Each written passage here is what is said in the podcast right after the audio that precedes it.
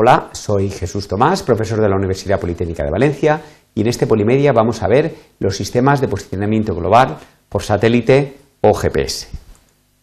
Los objetivos que vamos a cubrir va a ser eh, describir el sistema GPS, mostrar los métodos usados para estimar la posición de un receptor GPS, enumerar los sistemas existentes en la actualidad y los que se están eh, construyendo y explicar un poco en qué consiste el GPS diferencial y el GPS asistido.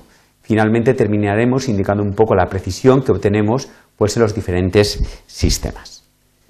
Muy bien, pues el sistema de posicionamiento global o GPS nos va a permitir determinar nuestra posición con una cobertura global, digamos en cualquier parte de la Tierra. Eh, se va a basar en una constelación de 24 satélites, aunque algunos sistemas utilizan algunos más, que tienen unas trayectorias sincronizadas de manera que en cada momento en cada, y en cada parte de la superficie de la Tierra siempre hay un número máximo de satélites que se puedan observar. Como se puede ver en esta animación, pues el número de satélites va variando, 9, 10, ¿vale? 11, 12, hay veces que llega a 14 o 15, ¿vale? Pero siempre hay un mínimo, ¿vale? Está ya de alguna manera estudiado para que estas trayectorias pues, siempre cubran eh, toda la superficie de la Tierra. Eh, vamos a ver que eh, para estimar, digamos, la posición, eh, vamos a realizar un poco el siguiente proceso.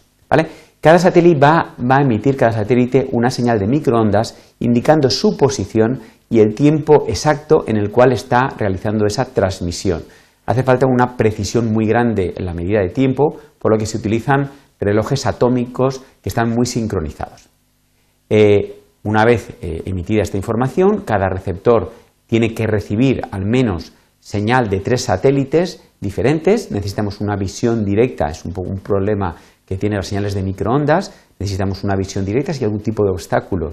Incluso hay nubes muy espesas, digamos, muy, pues eh, ya no tendríamos visión directa. Solo funcionan, por lo tanto, en el exterior, digamos, dentro de un edificio, el sistema GPS no funcionaría. Muy bien, utilizando esta información vamos a eh, intentar estimar el tiempo que ha tardado la señal en llegar desde el satélite a nuestro receptor. Como las señales eh, de microondas pues, eh, viajan a la velocidad de la luz, realmente hace falta una medición temporal muy, muy exacta. una vez que se tienen estos tiempos, se puede estimar la distancia y como los satélites nos han eh, emitido también su posición exacta, utilizando un método de triangulación vamos a poder determinar nuestra posición. En este gráfico se ve cómo, eh, dada la posición de cada satélite, se ha dibujado una esfera y todas estas esferas, si todo está más o menos eh, correcto, tienen que coincidir en un punto, en un punto aproximado, porque aquí bastantes errores, ¿vale? debidos a diferentes aspectos que no vamos ahora a enumerar, y podremos, por lo tanto, obtener este punto que sería un poco eh, la estimación que hacemos de nuestra posición. Muy bien, eh, tenéis que saber también que en la actualidad existen diferentes sistemas de posicionamiento global por satélite. Hay dos en funcionamiento. El primero que se creó fue el sistema que habitualmente se conoce como GPS, que fue creado por el Ministerio de Defensa de los Estados Unidos con fines inicialmente militares y está operativo desde 1993. Funciona con una constelación de 24 satélites. La Unión Soviética también construyó su propio sistema conocido como GLONASS, hoy en día está operado por la Federación Rusa y opera desde 1996, está formado también por 24 satélites. Bueno, hoy en día la gran mayoría de teléfonos inteligentes eh, son compatibles con los dos sistemas, tanto con GPS como con GLONASS. Por lo tanto, pues podríamos utilizar cualquiera de los dos. Eh, también lo que es la Unión Europea está eh, intentando montar su sistema conocido como Galileo, que se espera que esté operativo en el 2015, queda, muy poco, y estará formado por 30 satélites. También, ¿vale? que es la República China eh, tiene su propio sistema, Beidou, pero estará operativo, digamos, un poco más tarde. Muy bien, pues eh, vamos a pasar a ver en qué consiste el GPS diferencial o DGPS si utilizamos sus siglas. ¿vale? tiene como objetivo tratar de mejorar la precisión de lo que es el sistema GPS estándar.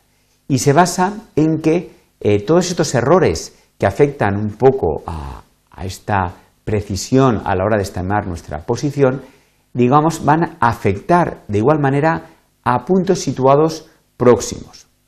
Eh, entonces, ¿cómo funciona? Pues aprovechando esta característica, vamos a eh, instalar una estación base en tierra en un punto geográfico perfectamente conocido, sabemos dónde está. Y desde esta estación base vamos a recibir la señal de los satélites para ver eh, qué posición nos da este sistema GPS.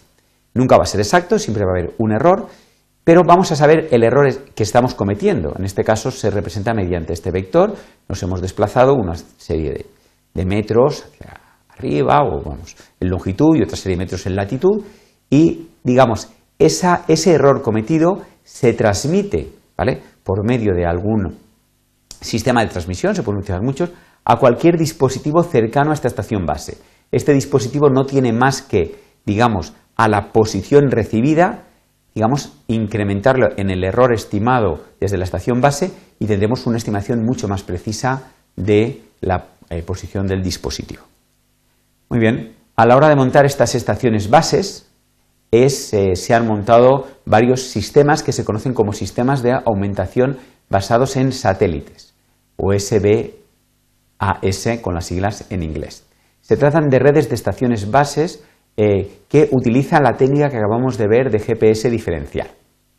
Eh, hay diferentes redes montadas en diferentes situaciones, digamos, extensiones geográficas. Tenemos una en Estados Unidos, la WAAS, y en Europa tenemos la EGNOS, que está aquí detallada, digamos, dónde estarían las estaciones bases en diferentes puntos pues, repartidos por toda Europa. Eh, de manera que todas estas estaciones bases están viendo qué error están recibiendo eh, de la red de satélites y cualquier sistema que quiera consultarlo, normalmente se utiliza en aviación, es eh, donde más se utiliza este tipo de redes, va a poder de alguna manera corregir estos errores y mejorar la precisión. Estas estaciones van a transmitir la información utilizando satélites geoestacionarios, ¿vale? Para así pues tener una cobertura, digamos, mundial y que los aviones puedan recibir esta información fácilmente. Pero bueno, nada nos impediría utilizar Internet para transmitir esta información. Otra técnica que se usa en la actualidad es el GP asistido, el GPS asistido. Consiste en, eh, digamos, eh, tratar de mejorar de alguna manera, eh, sobre todo, el tiempo de obtener la primera estimación de posición, que puede ser más de un minuto en muchos casos, y puede ser muy pesado para el usuario que quiere saber dónde está rápidamente, tener que esperar este tiempo. También permite mejorar un poco eh, la navegación, empezar antes, si tenemos muy poca señal recibida de los satélites, porque ahí tenemos muchos edificios cerca o por tema de nubes. ¿vale? Eh, vamos a necesitar una conexión de datos para conectarnos a un servidor de asistencia. ¿Vale? El móvil va a saber más o menos su posición aproximada gracias a la celda de telefonía móvil donde se encuentra. Según esta posición, va, digamos, a solicitar al servidor eh, ¿Qué satélites tiene en este momento visibles? ¿Vale? Lo que se conoce como las efemérides, donde están estos satélites. Sabiendo estos satélites dónde están, va a poder seleccionar cuáles los que le interesa conectarse primero para, eh, de alguna manera, conectarse a ellos lo más rápidamente posible. No tiene sentido eh, intentar conectarse a uno que está en la otra parte de la Tierra. Vamos a ir y además intentando buscar los que estén mejor eh, separados. Vamos a ir uno que esté en una dirección, otro en otra y otro en otra y seguramente después de conectarnos a tres satélites ya tendremos una primera posición. Muy bien, pues con respecto a la precisión, comentar que depende mucho de, digamos, del número de satélites que en ese momento estemos observando y cómo estén situados, cuál sea su geometría. Pero si tenemos ocho satélites bien situados, podemos alcanzar precisiones de hasta 2,5 metros, ¿vale? En un 95% del tiempo, ¿vale? Aunque no siempre se consigue tanta precisión. Si además añadimos técnicas de GPS diferencial con estaciones eh, pues, basadas en estas redes que estábamos comentando, tenemos una precisión inferior a un metro en un 97% de los casos. Y si tenemos técnicas de GPS diferencial, pero con estaciones todavía más cercanas, podemos incluso conseguir precisiones centimétricas de decenas de centímetros. Eh, como conclusión, comentar que hemos descrito pues, cómo un receptor GPS puede estimar su posición. Hemos enumerado los diferentes sistemas que hoy en día operan, el sistema GPS y el sistema GLONASS, y los que están en desarrollo, especialmente de interés es el Galileo, eh, pues, eh, construido desde Europa. Y hemos explicado también en qué consiste el GPS diferencial y el GPS asistido, y hemos indicado un poco qué precisión obtenemos por cada uno de estos sistemas. Muchas gracias por vuestra atención.